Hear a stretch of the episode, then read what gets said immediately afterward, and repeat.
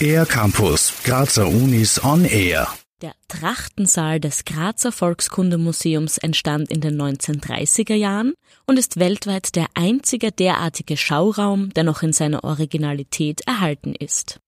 Studierende der Universität Graz haben nun Ideen für ein neues Konzept für den Raum mit seinen 42 überlebensgroßen Figurinen aus Holz gesammelt.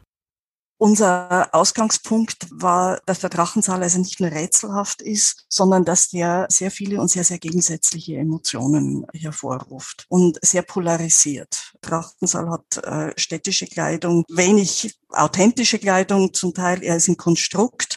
Erklärt Katharina Eisch-Enges, Leiterin des Studienprojekts und des Instituts für Kulturanthropologie und europäische Ethnologie. Ziel ist es, den Raum neu zu beleben und dabei seinen besonderen Charme zu erhalten. Ausgestellt sind neben städtischer Alltagskleidung und Festtagskleidung zum Kirchgang auch die Kleidung einer Slawin, eines Slawen sowie von einer Norikerin und einem Noriker. Der chronologische Aufbau der Originalsammlung aus dem Jahr 1938 beginnt mit der Nachbildung von einem Bergmann aus der Hallstattzeit und endet mit der Darstellung von einem alten Mann aus dem oberen Murtal um 1880. Die Kuratorin der neuen Dauerausstellung im Volkskundemuseum, Birgit Johler, schildert den Stellenwert der Kooperation. Seit April 2021 gibt es eine neue Ausstellung, wie es ist, Weltenwandel, Perspektiven. Und den Trachtensaal möchten wir eben jetzt auch uns nochmal neu anschauen und sozusagen uns kulturwissenschaftlich damit auseinandersetzen und überlegen, welche neuen Fragen lassen sich an diese Präsentationsform stellen. Die Studienrichtung und das Museum in der Paulustorgasse haben denselben Gründer, Viktor Geramp. Er war auch der Initiator für die Gründung des Trachtensaals. Birgit Johler.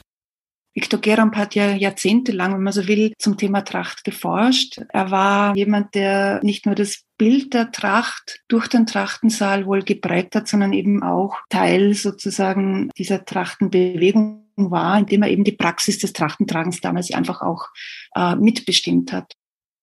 Heute werden in der europäischen Ethnologie und Kulturanthropologie Schwerpunkte auf den Alltag und die soziale Dimension von Gesellschaften gelegt. Die Verknüpfung von Theorie und Empirie wird dabei groß geschrieben. Katharina Eisch-Enges spricht die Nähe des Faches zur Museumsarbeit an. Für uns ist das Museum auf verschiedene Art und Weise sehr, sehr wichtig und eben auch in der Lehre, auch in der musealen Ausbildung, in unserem Ausgriff auf die interessierte Öffentlichkeit, auf den Alltag, also quasi auf unsere Forschungsfelder, in die wir ja auch mit Vermittlungsaktivitäten, mit Kulturmanagement, mit Ausstellungsmachen, Museum und so weiter hineinwirken wollen.